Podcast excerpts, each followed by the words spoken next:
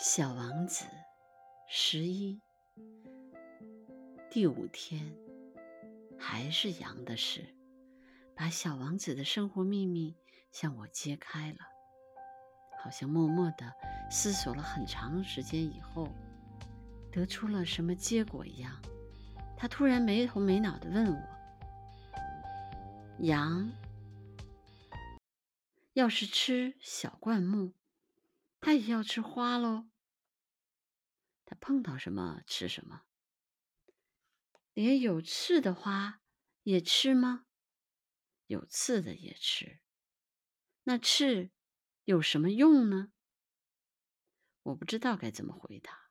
那会儿我正忙着要从发动机上卸下一颗拧得太紧的螺丝，我发现机器故障似乎很严重。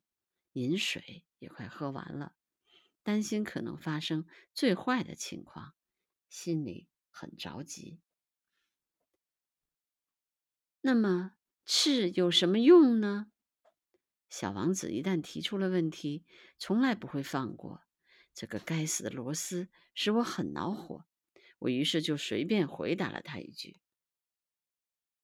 刺嘛，什么用都没有。”这纯粹是花的恶劣表现。哦，可是他沉默了一会儿，怀着不满的心情冲我说：“我不信，花是弱小的、淳朴的，他们总是设法保护自己，以为有了刺就可以显示出自己的厉害。”